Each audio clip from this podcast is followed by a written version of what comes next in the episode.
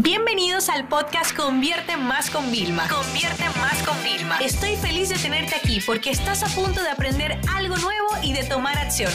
Así que prepárate para tu dosis diaria de estrategias, tácticas y herramientas para escalar tu negocio con fans, publicidad y contenidos.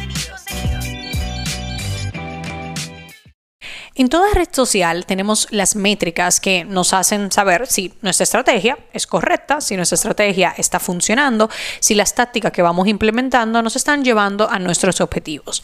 Eh, por ejemplo, así como en Instagram, a nivel de métricas, tú tienes que tener pues el número de personas que tú alcanzas y el número de inicios de tu proceso de venta, de mensajes privados que te mandan, clics a tu web, pues en YouTube también tenemos que tener algunas métricas que nos ayuden.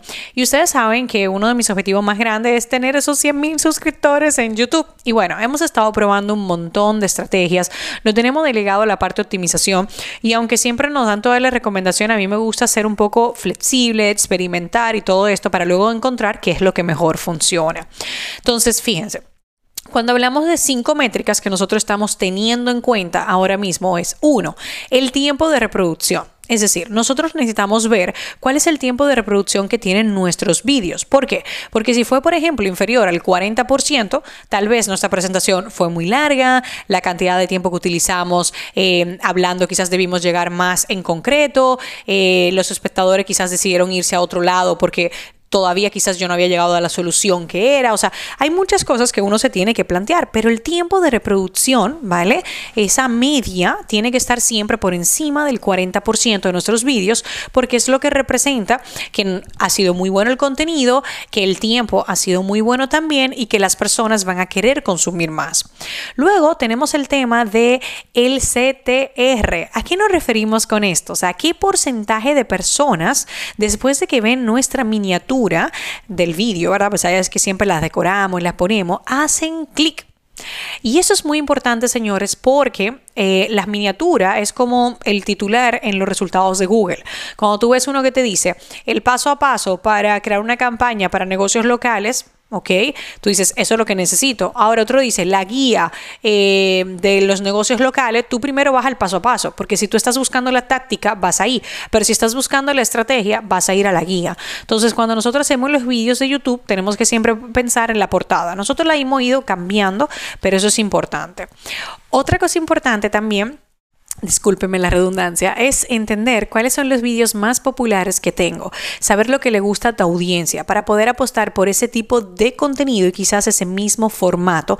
Lo único que tenemos que hacer es siempre mejorando la calidad. También podríamos hacer esta investigación con nuestros competidores o canales que a nosotros nos guste consumir. Por ejemplo, yo podría ser cliente de mi propia escuela porque yo soy una marketer que siempre quiero aprender más de marketing, aprender más de ventas, aprender más de publicidad. Yo ya consumo algunos canales de YouTube.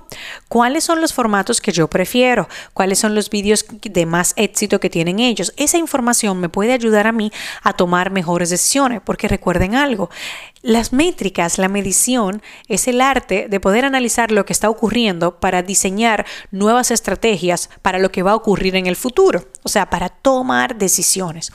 Otra cosa también que puede ser muy relevante al momento de nosotros analizar es la información de la audiencia, saber cómo va evolucionando. Por ejemplo, cuando yo me mudé a Estados Unidos en el 2015, la mitad de mis clientes eran de España.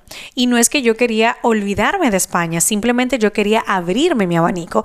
Y nosotros estamos en un camino a tener 33% en Estados Unidos, 33% en Latinoamérica y 33% en Europa.